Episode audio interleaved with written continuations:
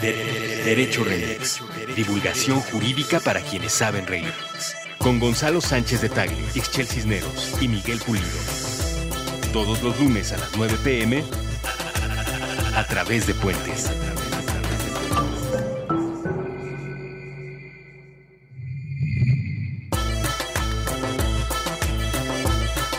Buenos días, buenas tardes, buenas noches, bonita madrugada. Cualquiera que sea el momento, el espacio temporal en el que estén escuchando este derecho remix. Ixchel, ahora no vas a decir nada del saludo. Este, no, solo sonrío, solo sonrío porque lo adoro. Muy bien. bueno, pues este es Derecho Remix y estamos en esta mesa, como siempre, Gonzalo Sánchez de Tagle. ¿Cómo están? Muy bien. ¿Cómo está el abogado más laureado de la colonia Condesa? Muy bien, apesumbrado tras los sismos, pero... Que ya no es de la colonia Condesa. Bueno, Sí. de eso hablaremos De también. eso hablaremos hoy. Soy damnificado. Bueno, eh, querida Ixchel, ¿cómo estás? Muy bien, este... No, la neta no, no está tan bien, ¿no? El ambiente está súper down, aceptémoslo. Yo Sí. siempre digo que estoy bien, aunque sea mentira. Ahora, hoy aceptaré que no estoy tan bien. Muy bien. Bueno, eh, lo saluda Miguel Pulido, como en otras ocasiones. Y este Derecho Remix, este episodio, precisamente lo dedicaremos eh, con mucho cariño y con mucho respeto a las familias, a las personas que están pasando tragos amargos por las pérdidas humanas, las pérdidas materiales después de los sismos, a conversar las diversas implicaciones de los fenómenos naturales que causan desastres sociales. Durante muchos años se les llamó malamente desastres naturales, pero la naturaleza no tiene ningún desastre, la naturaleza tiene fenómenos y el desastre se da en torno a la convivencia y al relacionamiento social o humano, ¿no? Por la manera en la que nosotros hemos construido nuestras ciudades, nuestros desarrollos eh, de infraestructura, etcétera. De eso hablaremos, de eso y muchas otras cosas más. Trataremos de mantener eh, el pulso fino entre esa solemnidad en los momentos en los que haya que tratar temas delicados con respeto. Hay muchas personas en dolor, lo tenemos claro, pero también vale la pena regalarnos, como en otras ocasiones, una que otra sonrisa. Un, es buenísima para eso, para arrancar carcajadas. Eh, y arranquemos, entremos en materia con una pequeñita reflexión. ¿Cómo te, deja, ¿Cómo te dejan estos eventos, querido Gonzalo? Pues muy reflexivo, eh, aunque no es una respuesta necesariamente satisfactoria. Pero lo primero que, que quisiera poner sobre la mesa es el, el componente este de la solidaridad del pueblo mexicano. Eh, viendo las noticias y el entusiasmo que se generó en redes sociales, yo me preguntaba si efectivamente el pueblo mexicano o la sociedad de la Ciudad de México es excepcional en sí misma. Perdón, y, y en realidad puede parecer anticlimático, pero no lo creo. No creo que los mexicanos seamos excepcionales. No, no creo que nuestra solidaridad sea fuera de lo común. Creo que en realidad en una circunstancia así, el hecho de que la gente se haya volcado a las calles, más que reflejar una excepcionalidad de la genética mexicana, pues refleja nuestro sentido de humanidad.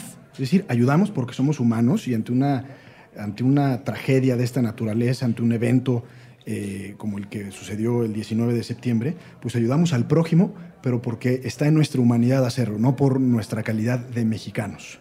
Mm, ahí me parece que tocas un tema, yo también le traigo ganas a esa reflexión de la solidaridad. Querida Ixchel, ¿cómo viviste, Híjola. cómo vives los días después del sismo? Este, justo eh, creo que ya han pasado muchos días, entonces en un principio sí estaba bien entusiasmada con esta parte de los voluntarios, ¿no?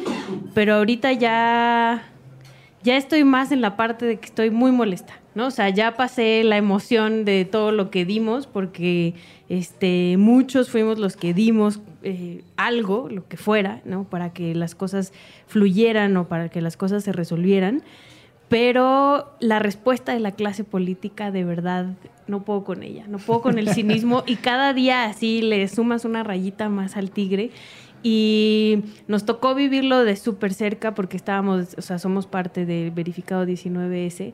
Entonces, desde el día, un día después del temblor, empezamos a, nos dimos cuenta que la gente quería ayudar, pero que era un cagadero y que había mucha comida en un lado y muchas herramientas en el otro. Y literal, un grupo de amigos nos empezamos a organizar para medio organizar esa onda. Pero después te das cuenta que estamos siendo usados, ¿no? Por el que el mismo verificado 19S fue usado por la clase política y por el gobierno mexicano. Y ahorita acabo de ver un comercial del presidente diciendo que el ejército y la marina son lo mejor que le ha pasado a este país y que están listos para salir a defender lo que se tenga que defender. Este, y sale Frida, la perrita, en el, en el, en el spot, ¿no? O sea, literal están usando el sismo para posicionar sus agendas que ya tenían antes, ya hemos hablado aquí de la ley de seguridad interior, este, los partidos políticos, que ahorita hablaremos de eso, ¿no? Lo están usando eh, para ver quién es el más bueno. Ahora resulta que ahora ellos son las buena onda y van a donar nuestro propio dinero. Entonces estoy súper molesta y estoy más molesta en que haya gente que lo crea, ¿no? Que de verdad diga, sí, a huevo, que regresen el dinero. O sea, no, o sea, Chale. vamos centrándole a los temas. Eh, a las personas que generosamente escuchan este podcast, eh, les, eh, les transmitimos que estamos haciendo un, bueno, siempre son conversaciones sin guion, es la manera más espontánea que hemos encontrado para compartir las reflexiones que, que queremos llevarles en este programa. Pero en esta ocasión, además, queremos hacerlo desde lo más profundo de nuestro sentir.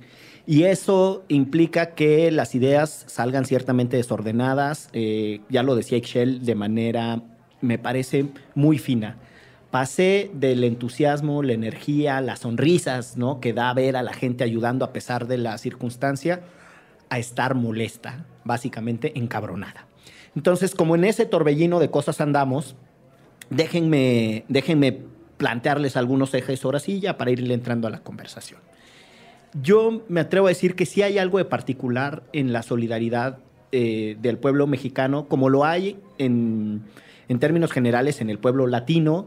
Vamos, eh, hace unos días estuve en una, en una boda en Irlanda y lo que me decían los colegas que estaban en la boda es, estos irlandeses son, eh, no encajan en el esquema y en la forma de ser del, del resto de los anglosajones tienen una manera de ser los irlandeses que incluso, como los italianos, le chocan al resto de, Italia, de Europa. Yo creo que sí hay algo en ciertas sociedades latinas, etcétera, que son más cálidas, más solidarias. Pero ojo, eso también tiene que ver con cómo nos estructuramos y cómo reaccionamos ante las cosas. Y me parece entonces, querido Gonzalo, que yo sí creo que hay una, hay una cosa ahí de solidaridad que en otros países no mueven. Eh, los rescatistas que vienen de otras partes quedan sorprendidos también porque sus países están organizados de manera distinta. Entonces, frente a un desastre, la solución no es la solidaridad, la solución es la prevención, estar ordenados, etc. Entonces, ahí, ahí yo creo que sentaría una primera cosa. ¿Cómo convertimos esa energía social que estalló de manera extraordinaria en una agenda que nos haga tener un mejor país, que reaccione de mejor manera ante estas circunstancias? Y conecto eso con el punto que dice Ixchel. Había una energía moviéndose, unas ganas de ayudar, pero muchos amigos que estuvieron metidos de cabeza con sus manos y tal, decían, llegó un momento en que la supuesta ayuda se convertía en un problema. Y yo creo que eso es parte de lo que necesitamos también ahora que están pasando las horas más difíciles del sismo, que, que se nos empiezan a ordenar mejor las ideas. Yo creo que es parte de lo que tenemos que reflexionar. Hay un adagio en el fútbol eh, y lo pongo así para salirnos un poco de la reflexión más, más eh, dolorosa, que plantea que hay un esfuerzo del defensa que la grada aplaude y al entrenador le encabrona. Y déjenme se los explico.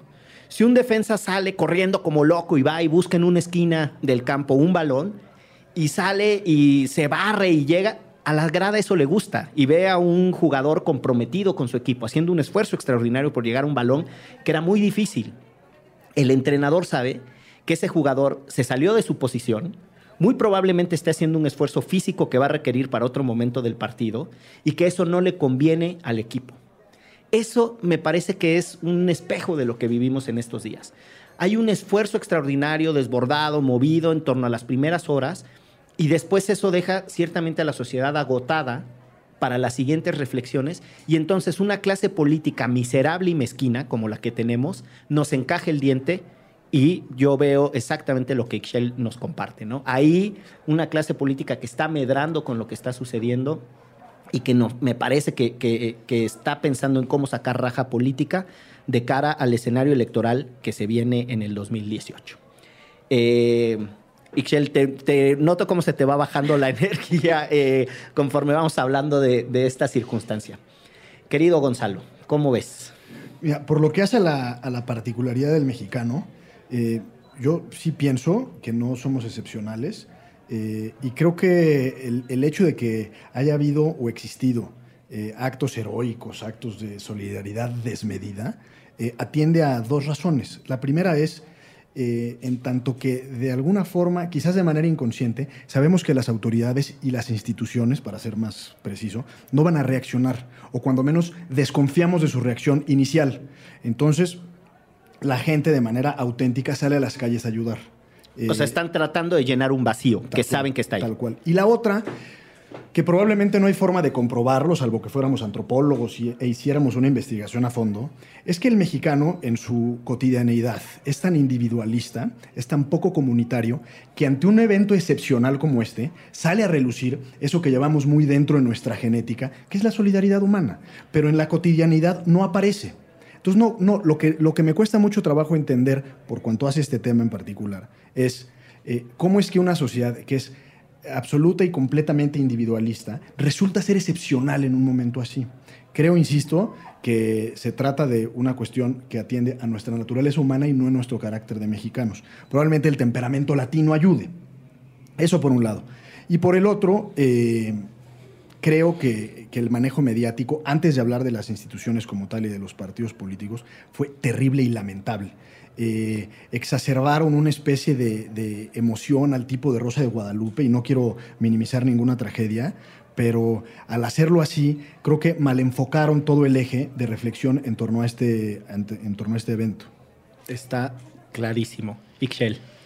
Pues sí, eh, literal, ¿no? Se están aprovechando y creo que justo eh, hoy que leía un texto de Villoro. Que mencionaba como que este ímpetu no se puede acabar aquí, ¿no? O sea, que no podemos permitir que esta solidaridad, como bien dices, Gonzalo, solo salga en este momento y en este tipo de momentos. Eh, esta generación que decían que estaba dormida, que solo vivía en su computadora, que etcétera, regrese a su computadora y vuelva a dormir.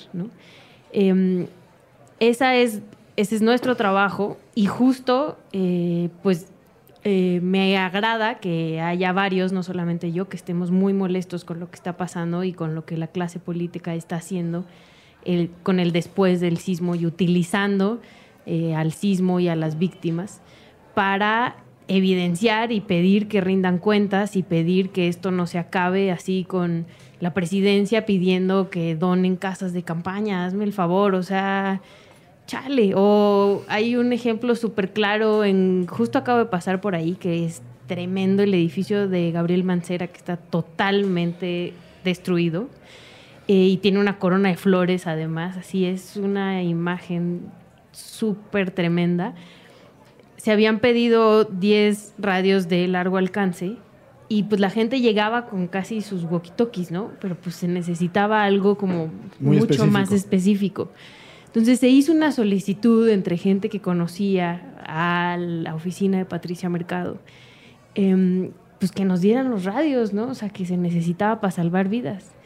Los radios llegaron horas después de que se hizo la solicitud directa a la oficina y con un WhatsApp directo a la persona que la solicitó pidiéndoles que les mandaran un tweet eh, agradeciendo a Patricia y al C5 para que la gente viera que ellos habían cumplido con llevar los radios.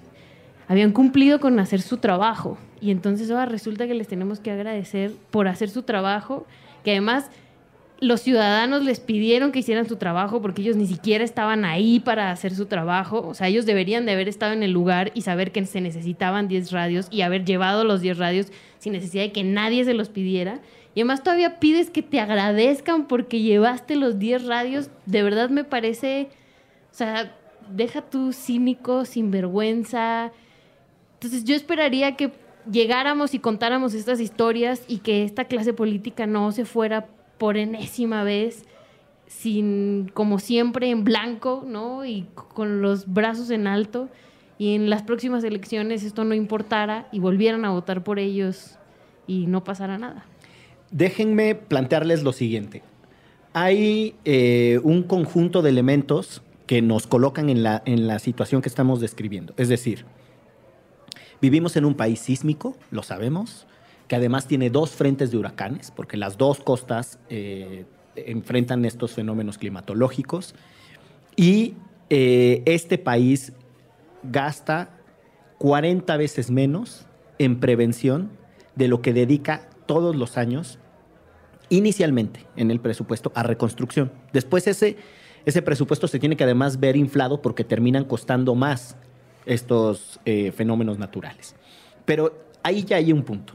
Es, parece que nadie se entera en el país en el que estamos viviendo y parece que entonces eh, las instituciones no están preparadas porque siempre nos agarran por sorpresa. Eso genera el vacío que describe Gonzalo y que detona toda esta solidaridad.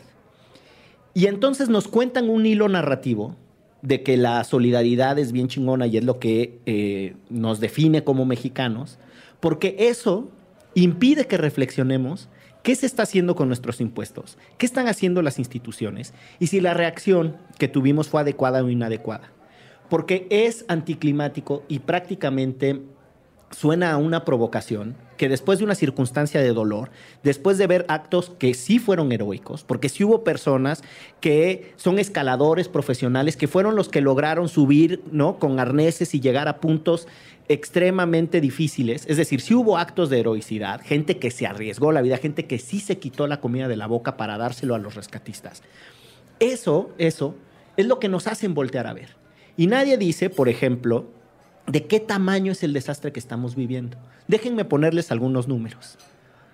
No, no sabemos, si usted que está escuchando este podcast en este momento quisiera entrar a la página de internet de cualquier secretaría, no va a encontrar absolutamente nada de información, va a encontrar discursos aislados. Se atendieron 7.000 crisis eh, nerviosas, se desalojaron 2.000 camas.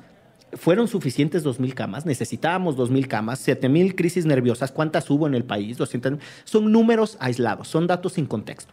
Oh, justo eh, Miguel Ángel Malcera dio una conferencia de prensa donde solo menciona el corredor Roma Condesa y no menciona este, el área de Iztapalapa, Coyoacán, o sea, las otras delegaciones que son parte de la Ciudad de México. O sea, ahorita que dices el dar información aislada, el propio jefe de gobierno aísla el conflicto a una zona. Todos, el presidente de la República, el jefe de gobierno, los gobernadores de los estados, dan datos sin contexto. O sea, yo les diría, la primer circunstancia contundente de esto que estamos viviendo es no tenemos información, no sabemos lo que estamos viviendo. Los poquitos datos oficiales, y hay que irlos a rastrear, dicen que este año vamos a tener mil municipios declarados zonas de desastre. Este país, su sistema de prevención, eh, de protección civil, que es como se llama en, este, en México, eh, que en realidad es un sistema de prevención de riesgos, pero bueno, tiene tres modalidades para reaccionar a desastres de esta naturaleza. Una es la llamada contingencia, que es normalmente puede ser por un derrame químico, puede ser porque hay una cuestión de seguridad, los fenómenos, lo que ellos le llaman sociales, por ejemplo, lo que sucedió en Monterrey con el Casino Royal. Eh, un incendio provocado, bla, bla, 53 muertes. hay ese tipo de circunstancias y a ciertas amenazas climatológicas que entran en la primera caracterización. Vamos a decirle así, la menos densa. Y para eso hay un esquema que permite disponer de ciertos recursos, ¿no? Cierto dinerito. El segundo esquema es la declaración de zona de emergencia. Significa que se va a poner chunda la cosa, que se nos va a poner gacho el asunto, ¿no? Y hay que, o son inundaciones normalmente, etcétera, y hay que invertir para poder tener caminos y retratar. El tercer escenario son las zonas de desastre. Y las zonas de desastre significa, técnicamente eso es lo que dice nuestra ley, que los municipios o las autoridades estatales, cualquiera de las dos, fueron rebasadas en su capacidad operativa, fueron rebasadas en su capacidad administrativa y fueron rebasadas en su capacidad financiera para hacerle frente al fenómeno que están viviendo. Tenemos mil municipios declarados zonas de desastre en este año. Nunca habíamos tenido más de 250 municipios declarados zona de desastre. Es decir, estamos viviendo el peor año. Y el gobierno se comporta como si lo único de lo que se tratara es de discutir que somos más fuertes que la adversidad. No, bueno, viste la campaña del turismo que acaba de sacar presidencia, que entonces ahora tenemos que decir Visit Oaxaca, porque Oaxaca es bien bonito y que sigan viniendo los turistas a Oaxaca, que la Ciudad de México no esté en ruinas, que sigan viniendo los turistas a la Ciudad de México. Neta, ese es el discurso que dio el presidente el día de ayer. Y, lo, y, y, y justamente eh, la falta de contexto creo que es lo que hace grave el, el discurso floripondio de la solidaridad. No, lo creo, porque, y sobre todo también el papel de los medios de comunicación, de manera destacada Televisa y el, y el show mediático que se armó en, los, en, En la las escuela, horas, en sí. las horas eh, que siguieron al sismo. Porque ahí hay una responsabilidad. Cambias el foco y el eje de atención a lo que es realmente importante. Entonces ahora todo el mundo, incluida mi mamá, está absolutamente orgullosa de ser mexicana. Porque somos más fuertes que la Porque adversidad. sí, Claro. sí, sí. No, y porque además, o sea, nosotros podemos sacar al país avante, sí, pero tenemos a unos cabrones ahí a los cuales les estamos pagando un dineral para que hagan algo y no hacen nada y te piden que tú como ciudadano com- vayas y compres unas casas de campaña y unos clavos y los lleves a Álvaro Obregón y ellos no pueden irle a decir al dueño de Home Depot, oiga, ¿no habría manera de que le pueda comprar unos clavos para llevarlos a Álvaro Obregón? O por qué no tienen un protocolo que cuando pase esto, inmediatamente sepan a quién le piden clavos, cómo los compran, con celeridad, con inmediatez. Porque ese es el problema. Y quiero insistir en esto. Vivimos el país que vivimos, que tiene una geografía amenazada, ¿no? Por Sí. los fenómenos. Vamos, Esto va a volver a pasar. Esto va a volver a y pasar. en todos lados. Y entonces lo que necesitamos ciertamente es reconvertir ese orgullo nacional, esa energía de la solidaridad, en una discusión seria de dónde está la prevención. El presidente anuncia que se van a dar 16.500 millones de pesos para ayudar a Chiapas y Oaxaca solamente para la reconstrucción. 16.500 millones de pesos. Primer dato de contraste.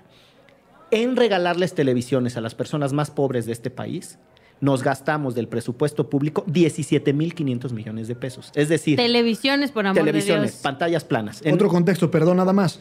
El, el año pasado el presupuesto total público y privado, es decir, privado sería ilegal, pero se gastaron en las campañas del año pasado 25 mil millones de pesos. Ahí está otro dato. Y ahora, ahora regresamos al tema de los partidos políticos. Para el segundo segmento, apártenme sus reflexiones sobre el tema de los partidos políticos y, y- y la enjundia de la raza pidiéndoles que se bajen la lana.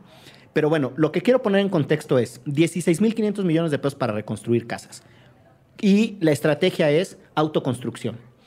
Eso es profundamente discriminatorio, porque supone que porque uno es jodido, uno es albañil. Perdónenme que lo diga con total contundencia, pero esta mirada de que porque pasó en Chiapas y en Oaxaca, si uno le da dinero a la gente, la gente con sus propias manitas va a construir una casa, discúlpenme, eso no pasa así. No tiene por qué ser así. Segunda cosa, no tome en consideración que hay zonas monolingües.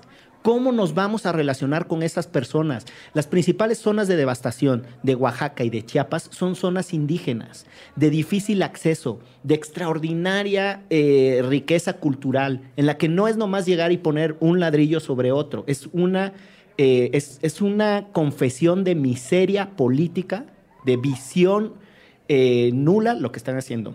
Pero déjenme ponerles otro dato, y con esto de verdad los quiero provocar. Los datos oficiales, a saber cuál sea la verdad, dicen que se perdieron 55 mil casas de manera total, solo en Chiapas y en Oaxaca. Falta sumarle eh, ahí. de México, Puebla y bueno, Morelos. que- sí, bueno, supuestamente son 360 casas en Morelos. Ya salieron otros censos alternativos a decir que son muchas más. Dejémoslo, redondémoslo en 60 mil casas, ¿no? En Morelos, Puebla, Chiapas y Oaxaca, sin tomar la Ciudad de México ni el Estado de México. 60 mil viviendas totalmente destruidas, totalmente destruidas, inhabitables. ¿Qué hubiera pasado si esas 60 mil viviendas hubiesen sido de personas de clase media, del centro del país? Pero como son jodidos y de la periferia, no nos colapsamos. Sale el secretario de Hacienda a decir que esto no tendrá efectos en el crecimiento de la economía. ¿Saben por qué? Porque esas personas no participan del desarrollo y de la riqueza de ese país. Si se colapsan 60 mil casas de clase medieros de Nuevo León o 60 mil casas de agricultores del valle, eh, del productivo el valle del Yaqui en Sinaloa, si se colapsan 60 mil economías familiares, se colapsa la economía de Sonora. Lo que nos dice esto, que esté pasando y que no sea un impactazo tremendo en la economía del país, que 60 mil familias hayan perdido su casa y que tengan que dedicarse a otra cosa y que tengan que autoconstruir su casa y que hayan perdido su patrimonio total, bla, bla, bla, y que la economía no se colapse, significa que son marginales a la vida de este país. Y de eso nadie habla. ¿Por qué? Porque estamos bien chingones, Fuerza México, somos más fuertes que nuestra adversidad, etcétera. Ya los bajoné más. Las personas que están escuchando este podcast, eh, si no habían escuchado nunca más Derecho Remix, visiten otros de los podcasts que tenemos. Estamos, hay otros más animosos. Eh, querido Gonzalo. Bien, por lo que hace a la marginalización y, y, que de manera indirecta es un acto discriminatorio, coincido totalmente y creo que un evento como estos no hace otra cosa sino sino aflorar las enormísimas desigualdades que hay en este país. Eh, mucha gente que en efecto perdió sus casas, pues bueno, era, como... Eh, o sea, la última, lo último que les faltaba, porque es gente que padece de desnutrición, eh, usualmente no tiene capacidad de llevar a sus hijos a la escuela, no tiene acceso a servicios médicos. Es decir, es literalmente la historia de llueve sobre mojado, gotas sobre gotas. Hay muchos testimonios y con unos compañeros de la universidad estuve platicando el otro día que son del Estado de México, que fueron a ayudar y, que la gente no tenía que comer, pero no ahora, de siempre. Les, les, llevaron unas despensas, muchas gracias, pero estas despensas nos hubieran venido bien también hace un mes, y hace dos, y hace tres, y hace un año. Entonces, creo que también es una de las causas por las cuales no se puso atención a los fenómenos naturales de la periferia, a los desastres eh, físicos, materiales de infraestructura en los distintos estados, porque es gente que ya estaba jodida. Entonces decir, bueno, pues ayudemos al jodido, sí, pero eso es lo de siempre, ¿no? Es decir, los mismos discursos de la desigualdad, bueno, pues solo que ahora hay un componente adicional, en este caso la vivienda. Por lo que hace la autoconstrucción, yo no sé si entiendo tu punto, pero no sé si necesariamente es el peor de los mecanismos. Eh, y sobre todo porque hay otro que se llama autoproducción, que implica la intervención de, esquemas financieros y de créditos eh, a la vivienda, en donde realmente se le puede ayudar a una persona a, lograr tener una vivienda digna, con, espacios eh, habitables, con cuartos, etcétera. Es decir, una, una, casa en toda la extensión de la palabra. Entonces, necesariamente no para todos los casos sea la solución correcta, pero, pero probablemente para algunos sí lo sea. Pero hablaremos de eso en el caso de los partidos políticos, porque tiene una raja política electoral sustantiva. Solo en una línea, para quienes escuchan eh, este tono crítico de la idea de la autoconstrucción, es eso. O sea, es pensar que porque uno es pobre en la zona marginal, si le dan acceso a varilla, cemento y grava, uno sabe cómo hacer mezcla. Y eso no funciona así. No es lo mismo que la autoproducción o que la producción social de vivienda, que supone la participación colectiva, supone la organización de grupos, los vecinos requieren además una modalidad de coordinación, colaboración, etc. Ese es otro cantar. Yo quiero insistir, lo que el, el mensaje que el presidente está mandando al decir a las personas que perdieron su vivienda, les vamos a dar tarjetas con la que van a poder, con la que van a poder comprar varilla, cemento, etcétera, a precios además preferenciales, da por sentado que los pobres son albañiles. Perdón que lo diga con total contundencia. No está diciendo, vamos a, vamos a diseñar un esquema complejo que les permita participar en la construcción de su propia vivienda, que permita sumar solidaridad. Ese es el ejemplo. O sea, hay, hay ejemplos en cómo se reconstruyó Chile en un plazo extraordinariamente rápido, con muchas de las modalidades de participación social en la autoproducción de vivienda. El matiz parece muy fino, parece una frivolidad, pero no lo es. Eh, y sí creo que a mí me irrita en este contexto que describe Ixchel de una clase política rapaz, que ya sabemos que se aprendió a usar el tema de las tarjetas, los monederos, etcétera, como una forma de clientelismo político electoral. Y pues sí, al final, eh, aquí en la Ciudad de México ya están diciendo ¿no? que les van a dar créditos para reconstruir sus departamentos, sus casas, lo que sea. Por lo pronto les están dando tres mil pesos eh, por tres meses, ¿no? Que no sé qué les va a alcanzar los tres mil pesos para rentar algo por aquí. Me queda claro que nada. Pero pues también esa modalidad en los estados pues no te sirve de nada, porque como bien dices Gonzalo, no tienes para comer, ¿cómo vas a pagar un crédito? ¿no? Aquí a lo mejor a la clase media eh, que te den un crédito preferente donde solo pagas, según estaba escuchando ayer, eh, tú pagas los intereses y el Estado paga una parte y no sé qué. Bueno, ¿no? Puede ser que tengas un empleo, que sigas teniendo un empleo, que puedas este, contribuir con esta parte, pero em, hay gente que evidentemente no tenía contemplado todo esto, desde la mudanza, desde que se ha quedado sin muebles, desde que está viviendo en un albergue en la Benito Juárez. Hay gente que ha denunciado que lo corrieron del albergue de la Benito Juárez porque no era de la delegación, porque eran de otra delegación. O sea, ¿en qué momento... o sea, una persona tiene el corazón de decirle, tú eres de Iztapalapa, vete para allá, no, no puedes estar en este albergue, ¿no? Saca mm, también historias que no son tan confesables, como el robo de las habitaciones que estaban cerradas en acceso y gente que se metió a robarlas, etcétera. Eh, pero como si nos metemos a ese. Pero perdón, es que la, excepción de la circunstancia saca lo bueno y lo malo. Claro. Lo malo de los políticos, pues eso lo sabemos de sobra, pero también el que asalta los departamentos que se quedaron vacíos, sí, claro. etcétera. Bueno, vamos a hacer eh, nuestra primera y única pausa de esta emisión. Eh, un abrazo solidario a todas las personas que perdieron algo, la cotidianidad de su barrio, eh, la tranquilidad de su hogar, a un ser querido. con mucho cariño desde Derecho Remix les mandamos un mensaje de solidaridad, de cariño y de amor y regresamos al siguiente segmento.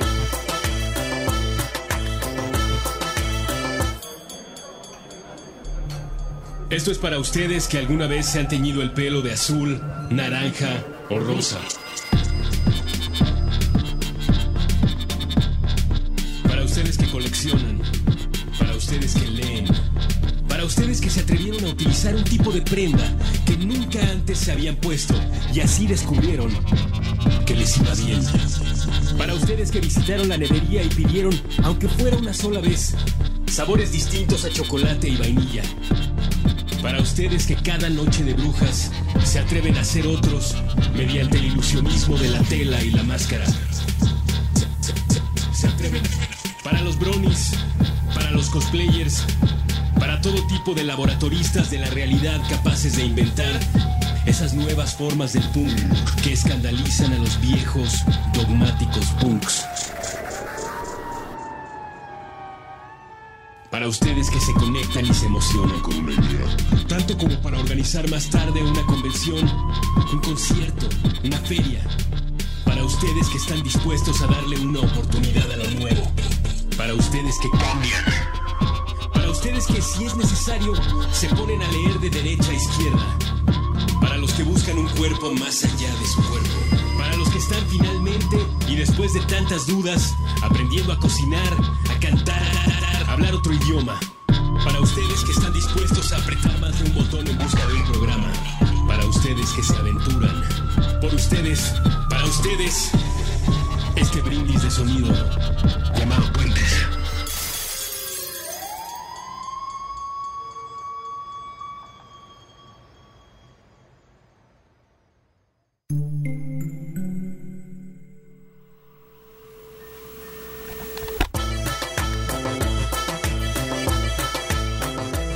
Estamos de vuelta en Derecho Remix. Hicimos una pausa para recargarnos un poquito de energía. Estamos hablando de cómo se vivió el sismo, de algunas de las implicaciones de qué onda con un país que está en la circunstancia geográfica que está y frente a las características meteorológicas que tiene. Y nos quedamos ahí con un, con un tema eh, abierto, solo para ir cerrando algunas ideas del bloque anterior, que era la discusión de la reconstrucción de viviendas y de poblados, porque no son solo las viviendas, en la zona sur del país, eh, particularmente en las zonas rurales, que además son zonas indígenas, de Chiapas y Oaxaca. Y ahí tú, en el corte, querido Gonzalo, nos decías, es bien corto ese esquema por muchas razones. Y bueno, Simplemente para, para poner el contexto, la autoproducción se refiere a que nosotros eh, nos echamos unas caguamas y mientras nos echamos las caguamas empezamos a levantar la casa porque tengo mi terrenito. Y esa es la forma en la que está construido una tercera parte de todas las viviendas del país de manera espontánea, nos ponemos de acuerdo, usualmente la comunidad apoya o los amigos apoyan y se construye la casa. La autoproducción es diferente porque implica una serie de mecanismos eh, jurídicos y financieros. Eh, usualmente el, el que tiene la propiedad pone el terreno, aun cuando no esté escriturado a su nombre, que es una gran ventaja, sobre todo en este país. Eh, hay un subsidio, eh, hay un mecanismo financiero eh, que usualmente lo puede dar Sociedad Hipotecaria Federal o el Infonavit, etcétera. Es todo un mecanismo un poco más complejo. La idea de las tarjetas, y por qué creo que no es positiva, es porque estas tarjetas van a tener aproximadamente un fondo de 80, 90 mil pesos no, no hay una casa que se pueda construir con eso. Las casas y las modalidades de autoproducción más o menos cuestan 160 mil pesos. Las que se dedican a eso, hacerlo de manera profesional. profesional. O sea, gente avalada con sellos de certificación, etcétera. Economías de escala. Economías de escala. Pues ¿Qué es economía de escala, muchachos? Pues no es lo mismo construir la casa en la punta de un cerro a construir 50 casas abajo del cerro. Okay. Entonces, pues, el mismo camión te sirve para llevar eh, pues, todo el material que se necesite para construir esa casa. Aprovechar la logística, aprovechar el conocimiento para no hacerlo una sola vez, sino hacerlo varias, varias, veces y eso disminuye los costos de las cosas. Claro, y creo que las reglas de operación de esa tarjeta lo que aplican es que de, ese 80, de esos 80 mil pesos, el 70% aproximadamente se van a destinar para comprar material, justamente, y el restante para mano de obra, para contratar. Ahora, ¿qué tanto te puede alcanzar con, con 60 mil pesos de material y con 20 mil pesos de mano de obra? Muy poco. El problema en realidad es uno, y sobre todo el uso electoral de esas tarjetas, porque ahora sí el Monex va a estar legalizado. A todo lo que da, claro. Bueno, pero ya eh, establecido en una norma, es decir, ya hay una, una, legalidad en la entrega de esas tarjetas, por un lado. Y por el otro, pues fácilmente una gente que está en una necesidad apremiante de subsistencia, pues dice, oye, si tengo 80 mil pesos a disposición, probablemente no los utilice para contratar a alguien que me construya mi casa o para comprar varilla. Pues a lo mejor le puedo dar una vueltita muy sencilla, pues voy, compro el material y lo revendo por fuera para quedarme con 50 mil pesos y pues poder hacer cualquier otra cosa que, que tenga más urgencia y necesidad en ese momento. Entonces, es por lo cual, en mi opinión, están mal utilizadas ese esquema de, de, financiamiento para la reconstrucción. Déjame agregar otra cosa. Muchas de las tragedias que suceden, y está en los informes anuales del Centro Nacional de Prevención de Desastres, insisten en las zonas en donde se construye, eh, la forma en la que se construye y principalmente los efectos que tiene todo esto para las personas que están en pobreza en este país. Les van a dar a quienes tienen una circunstancia de escasez dinero que ya describiste tú, Gonzalo, como pues, sus, sus necesidades los van a hacer probablemente ocupar el dinero para atender otra cosa. Mi pregunta es, ¿y esto no los va a colocar una vez más en una circunstancia de riesgo? 192 municipios de Oaxaca fueron declarados dos veces este año zona de desastre. Significa que les pegó dos veces algo, que trascendió la emergencia, en donde las viviendas afectadas de manera sustancial y los daños de riesgo futuro alcanzan por lo menos el 40% de las viviendas. O sea, sí estamos ante una situación bien delicada eh, en donde la vivienda toma uno de los puntos centrales, pero además el punto ciego de ¿Cómo vamos a reconstruir comunidad, tradiciones, culturas? Es decir, un esfuerzo de reconstrucción del tamaño. Sí, ahí viven personas, no solo son viviendas, pues. Exactamente, O sea, las viviendas las habitan personas, vidas, almas, etcétera. Sueños, aspiraciones, todo. todo. ¿Y dónde están los antropólogos que están en este momento de verdad tratando de ver cuál es la recuperación histórica, cuál es, o sea, esto necesita un esfuerzo extraordinario al que el gobierno le ha dedicado cero saliva en su aproximación.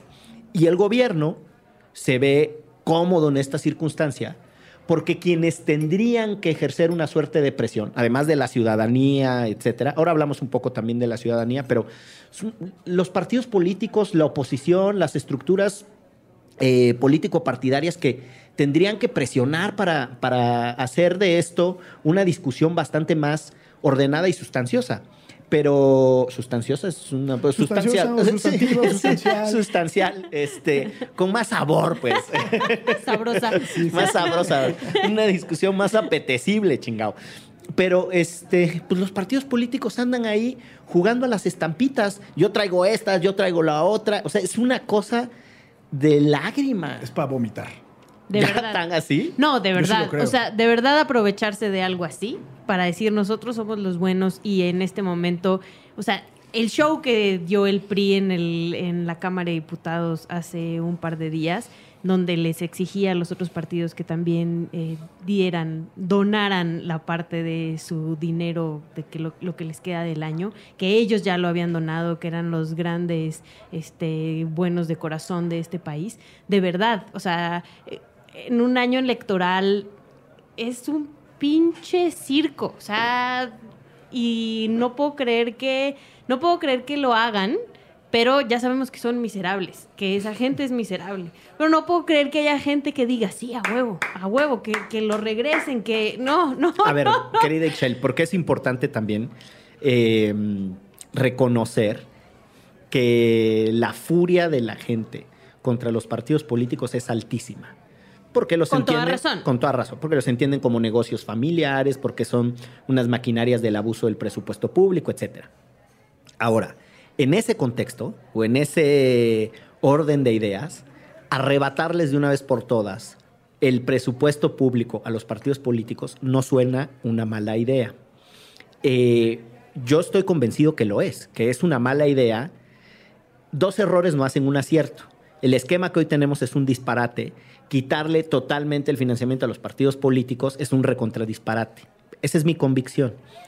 Pero que a no lo es- mejor tendríamos que explicarle a toda A esa banda que voy. aplaude el por qué. A es un voy. disparate. ¿Por qué crees tú que es un disparate?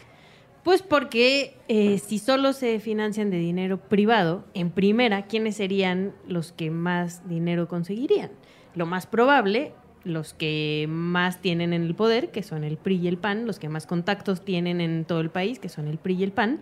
Y además, si de por sí nunca eh, dicen realmente cuánto dinero reciben y siempre tratan de hacer triquiñuelas para poder recibir más de lo que reciben, ¿quién nos dice que no van a recibir, por ejemplo, dinero del crimen organizado? Y que no van a recibir dinero más puerco del que ya reciben y que no van a deber más cosas de las que ya deben, porque solo reciben dinero de privados. No hay manera de controlarlos. A, mí me dije la palabra vomitar porque me, generó mucho, mucho estómago revuelto toda la reacción de los partidos políticos. En primer lugar, por lo que no hicieron. Creo que esto de devolver el dinero y la discusión sobre el financiamiento público-privado para las campañas es darle, eh, eh, ponernos una especie como de, detesto el término, pero como cortina de humo. Es decir, discutamos esto que de alguna manera a mí me parece medio nimio, con muchas consecuencias posibles, pero en este momento me parece medio absurdo estarlo discutiendo.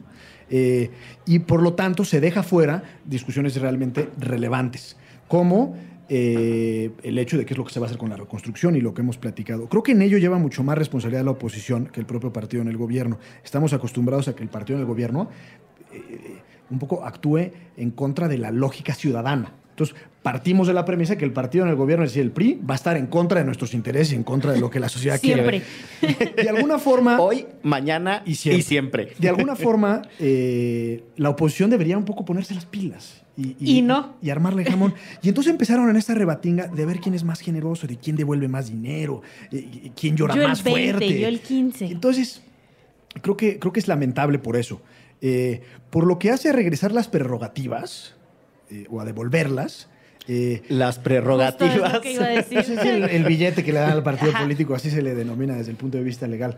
Pero, pues también suena mucho dinero, pero tampoco es tanto. Creo que el PRI regresó por ahí más o menos como 325 millones de pesos, pero, pero comparado con el presupuesto del próximo año para las campañas presidenciales, que creo que le van a tocar 1.300 millones de pesos nada más al PRI, pues no es mucho dinero.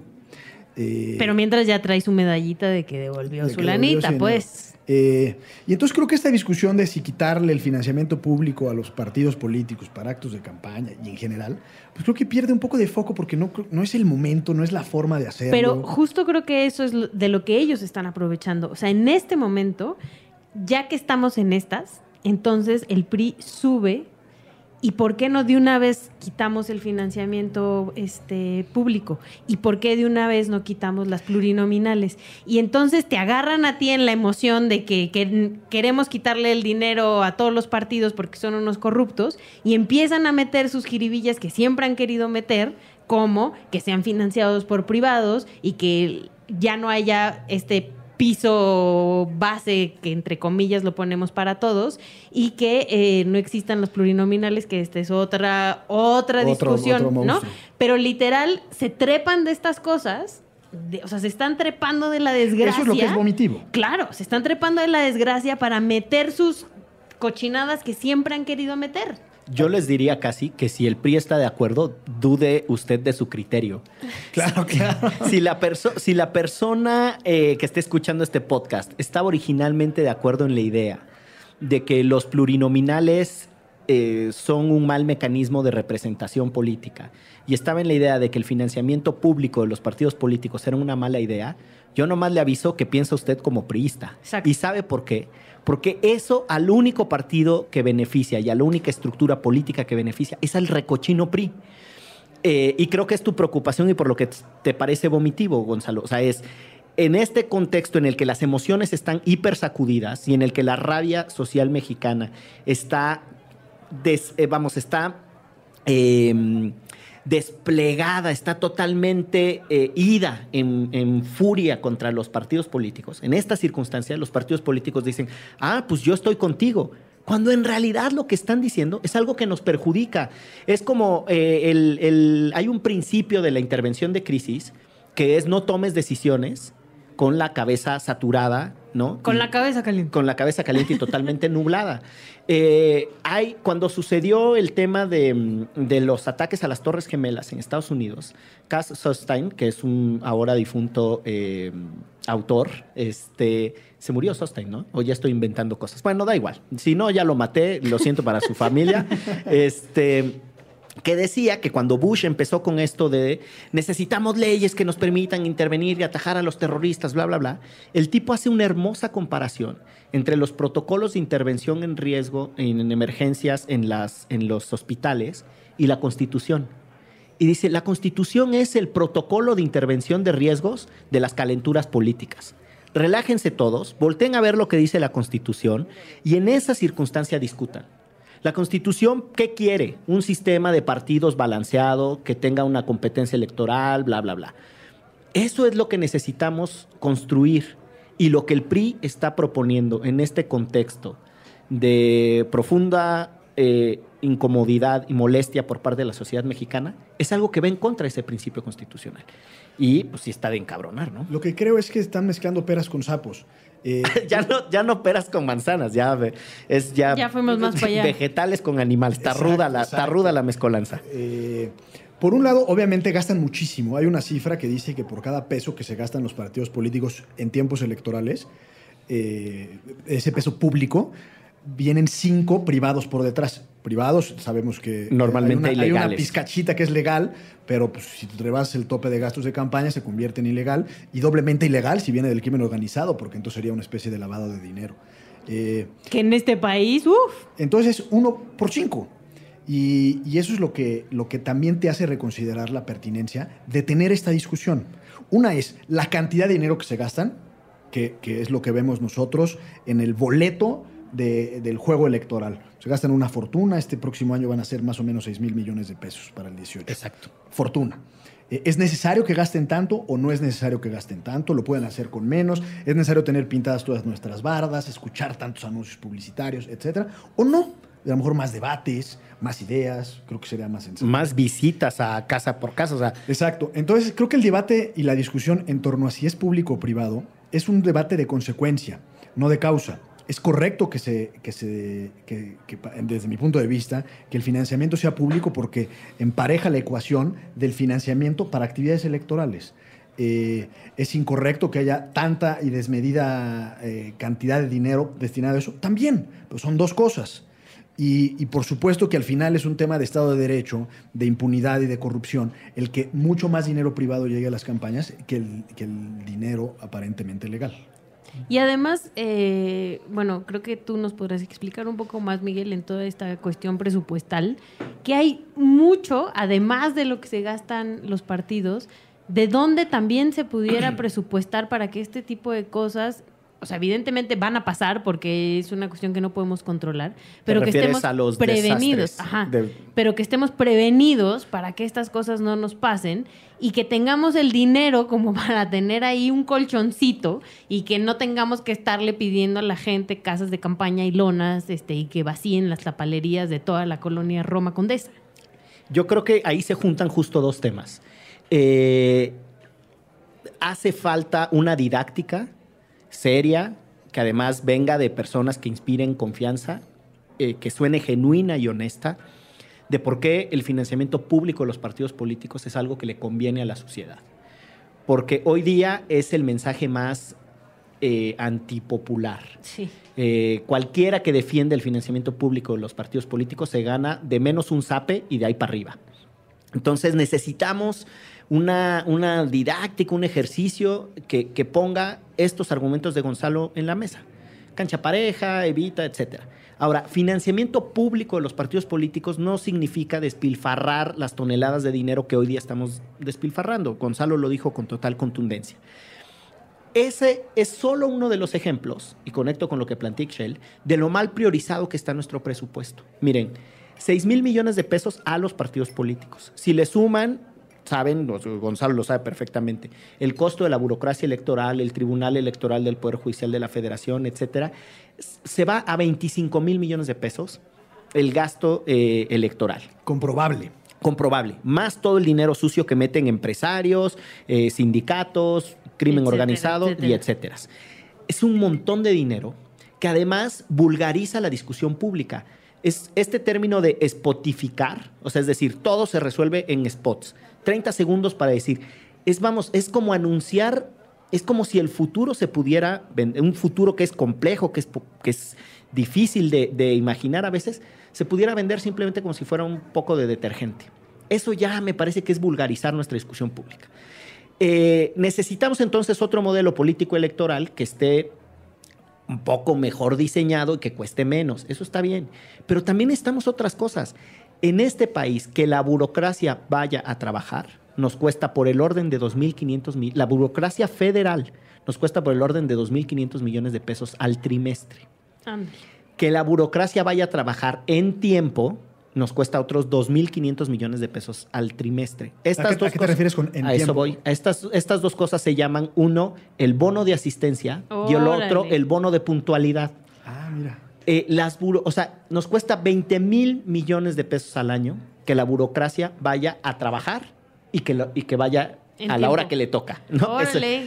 Después, los seguros de gastos médicos mayores privados y los seguros de separación individualizada, que es una suerte de indemnización donde el, por cada peso que un funcionario público de alto nivel ponga, el gobierno pone otro peso, eso cuesta otros 20 mil millones de pesos al año. Es un mundanal de dinero. Estamos, eh, tenemos mal organizadas las prioridades. Que cada que usted vea a un gobernante anunciarse en la televisión, en una revista, en lo que sea, eso no solo está prohibido por la Constitución, sino que además es gasto millonario. Se estima, ojo, con información pública, que presenta un subregistro, que son 35 mil millones de pesos al año, de entre el gobierno federal hasta el alcalde más De rascuacho. publicidad oficial. publicidad oficial, de la llamada publicidad oficial. Que literal es que salgan anuncios de su político favorito en la tele, en el radio, en un espectacular. Exactamente. Entonces, aquí es en donde está un poco lo que yo quisiera ver hacia el futuro y en lo que me gustaría que pudiéramos, vamos, invitar a la gente que escuche este podcast, seguirnos en redes, tener una conversación en Twitter, en, en la propia página de, de, de puentes.me. Ustedes saben que pueden escuchar este podcast en todas las plataformas eh, de podcast. El comercial. El comercial. Eh, para que tengamos un diálogo en serio que no nos salga más caro el caldo que las albóndigas, que tengamos cuidado en las decisiones que vamos a tomar y que tengamos la capacidad de canalizar esta rabia, que es legítima, esta furia, que además es debida, que tenemos contra la clase política. Y que lo que obtengamos de entonces de esta discusión y de este troleo, pobres políticos, pues, lo están troleando todo el tiempo y tal, bueno, que lo que obtengamos de eso sea un futuro un poquito más este, inspirador y esperanzador y no una cosa que se nos va a terminar revirtiendo. Y entonces yo casi les diría, pues necesitamos una política de prevención. Este país gasta 240 millones de pesos en su política de prevención nacional. 240 millones de pesos no son absolutamente nada. En protocolo, o sea, no les quiero ni decir cuánto se gastan en canapés, porque les va a dar rabia, pero es mucho más que los 240 millones de pesos en, en prevención. Ya les decía hace rato este dato de que dimos más en televisiones, 17.500 millones de pesos en pantallas planas y 16.500 millones de pesos para la reconstrucción de Chiapas y Oaxaca. ¿Y saben qué favor. casas vamos a reconstruir? Un montón de casas en donde estaban esas pantallas planas. Eso lo dice todo de la caricatura de país que tenemos. Entonces, la rabia tiene que ser por un sistema político electoral más justo, más equitativo, en donde la ciudadanía se involucre más en cuestionar, ah, cabrón, ¿por qué estoy viendo este güey por todas partes? ¿Por qué están regalando gorras por todas partes? ¿Por qué están prometiendo tantas cosas? Con mi dinero. Con tu dinero o con dinero ilegal y mal habido. Las campañas costosas, las campañas hipervisibles son una mala noticia. Si usted no ve un político anunciado por todas partes, probablemente es porque es un político honesto. Así me atrevo a poner. Si usted los ve por todas partes, asuma ya de una que es un cuate que tiene negocios indecibles y que tiene acuerdos impronunciables con gente impresentable. Ahí me salió una rima sabrosa. Bien, bien, bien. Para ir cerrando este programa, querido Gonzalo, eh, el sismo reacomodó un montón de cosas, dejó mucho dolor, dejó esta energía que aquí en un esfuerzo caótico estamos tratando de recanalizar. Sí, yo... ¿Qué más dejó? Yo soy un poco pesimista, la verdad. Eh, siempre hay que proponer cosas, pero bueno, tres reflexiones. La primera es que el sismo eh, afloró las desigualdades, las inequidades, las injusticias que hay en el país, sobre todo en la periferia, en Chiapas, Oaxaca, Morelos, etc. Eh, por un lado. Por otro lado, eh, los medios de comunicación tradicionales o los grandes medios de comunicación creo que tienen una responsabilidad elevadísima por la forma en la que se está reflexionando las consecuencias del sismo. Eh, esto de que ahora nuestro emblema nacional sea el perro o la perra Frida Sofía, pues me no, parece... Frida No, no, Sofía era perdón. la niña, Perdón, Frida perdón. era la perra. Frida, la perra Frida. Y creo que algunos tweets, para no decirle perra, porque lo sienten que es a lo mejor un poco violento, dicen perrita, ¿no? Como si estuviera mal alguien llamar por su nombre. Pero bueno, toda esa, todo ese, ese manejo de los medios de comunicación me parece lamentable porque ellos también tienen una responsabilidad fundamental de, de ejercer presión sobre el gobierno. Eh, y tercero, creo que el debate al que nos están conduciendo nuestros políticos y los representantes populares es sumamente peligroso porque tendría de llevarse a cabo a, a- término, pues tener unas consecuencias súper importantes para la democracia mexicana y para el sistema electoral de nuestro país, que lo estamos haciendo pues de contentillo y con mucha pasión y con mucho enamoramiento de los temas, pero en realidad sin mucha reflexión. Y creo que ahí es donde los partidos están aprovechando esta circunstancia muy mal, porque bueno, eh, ya estamos acostumbrados a su, a su oportunismo político y electoral. Querida Excel. Eh, mm, pues yo no quiero ser pesimista porque si nosotros somos pesimistas, entonces sí ya valió. Este, A nosotros nos toca ser los optimistas irredentos. Exacto, tenemos que hacerlo porque si no, de verdad, eh, pues es- los, los malosos van a ganar. Entonces, em, creo que de esto tiene que salir, y digo tiene porque tiene que salir algo chingón. Em, muchos se levantaron de su sillita cómoda y salieron a las calles y se fueron a lo mejor a una comunidad que nunca en su vida habían pisado. Y la verdad, eh, ese puede ser el inicio de muchas cosas. No permitamos que nos sigan viendo la cara con estas cosas, la clase política de verdad, que usen el dolor de esta manera como, como un descaro total que de verdad ni villano de Marvel, o sea, sí nosotros tenemos este lo peor de lo peor de lo peor, o sea, y llamémoslo como es y el, el próximo año es un año electoral, entonces organicémonos y veamos qué se hace. Por lo pronto, el 19 de octubre se está planteando que a la hora del sismo este, salgamos todos a la calle, literal, a abrazarnos, a aplaudir, a recordar a toda esta gente que salió, que fue voluntario, ¿no? Porque sí, o sea, también recordemos que la autoridad no hizo su chamba y quienes lo hicimos fuimos nosotros. Y entonces nosotros tenemos que seguir organizándonos para exigirle a esa autoridad que haga su chamba. Muy bien. Eh, yo me quedo con un montón de cosas que, plantearon a lo largo de este episodio de Derecho Remix. Hay una distancia con la clase política tremenda. Eh, tenemos el país eh, en una circunstancia de riesgo permanente y no hay una cultura de prevención. No solo porque la clase política es mezquina y tan imperfecta como ha sido descrita aquí, perdón, eh, también porque la ciudadanía nos ha faltado capacidad para eh, exigir, pero también para prepararnos nosotros. Hay una tasa bajísima de aseguramiento de vivienda en este país. Eh, menos del 10% de las viviendas están aseguradas. Eh, ahí hay una reflexión profunda que dar y creo que vale la pena que en algún momento nos, nos metamos de lleno a este tema de la prevención.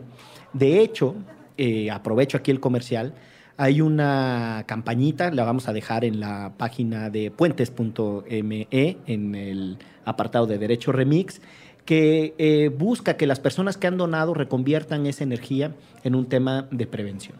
Me quedo con otro tema de lo que han planteado ustedes. Hay un triunfalismo de la clase política que se aprovecha de las emociones y de, los, de las narrativas, de los hilos narrativos que están sueltos ahí, en gran medida, diría Gonzalo, por los grandes medios de comunicación. No queremos a nadie que refute, que se sienta arrepentido o que, que no sienta orgullo de lo que sucedió en estas semanas o de la solidaridad que dio.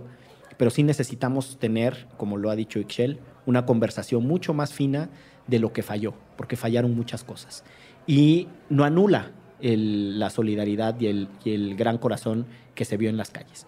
Y finalmente, eh, yo creo que vale la pena eh, seriamente que nos sentemos a ver cómo este país se mueve sin información.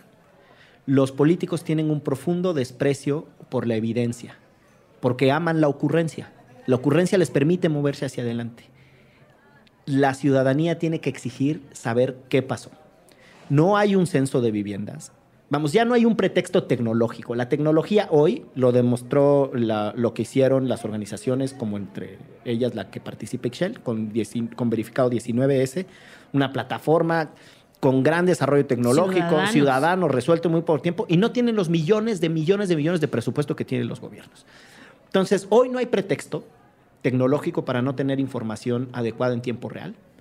Hoy no hay pretexto para que los gobernantes salgan a echarse esos discursos politiqueros eh, que no, en realidad, no contribuyen a saber qué es lo que estamos viviendo, tener una adecuada visión de rendición de cuentas. No hay disculpa jurídica porque está el marco legal de acceso a la información, transparencia, rendición de cuentas, de todo lo que se tendría que informar. No hay pretexto para que estemos con el nivel de desinformación que estamos. Regálese un tuit exija información, regálese un tweet, exija prevención, regálese un mejor país, actívense políticamente. Esto fue Derecho Remix. Tan, tan, tan, tan, tantos ruiditos, Ixchel. Eh, es un derecho remix sombrío. Es un derecho sí. remix sombrío. Bueno, mira, está como para un. Ahí está un ruidito. Tengo una última recomendación, perdón, sé que ya nos vamos. De, de Voltaire, El terremoto de Lisboa o Todo está bien. Es un gran, es un gran poema sobre un terremoto que asoló la ciudad de, de, Lisboa en 1755 y sus reflexiones son realmente poderosas por cuanto ¿Nos repites el nombre del poema sobre la destrucción de Lisboa, de Lisboa o todo está bien? Muy bien. Voltaire, que recuerden, él no dijo la frase de eh, podré no estar de acuerdo con lo que dijiste, pero defendería hasta con mi vida tu derecho a decirlo. Si no sabe a qué me refiero, escuche el otro derecho remix que le dedicamos a libertad de expresión. Esto fue su podcast favorito. Eh, estamos en puentes.me. Muchas gracias por su atención. Chao. Adiós. Chao.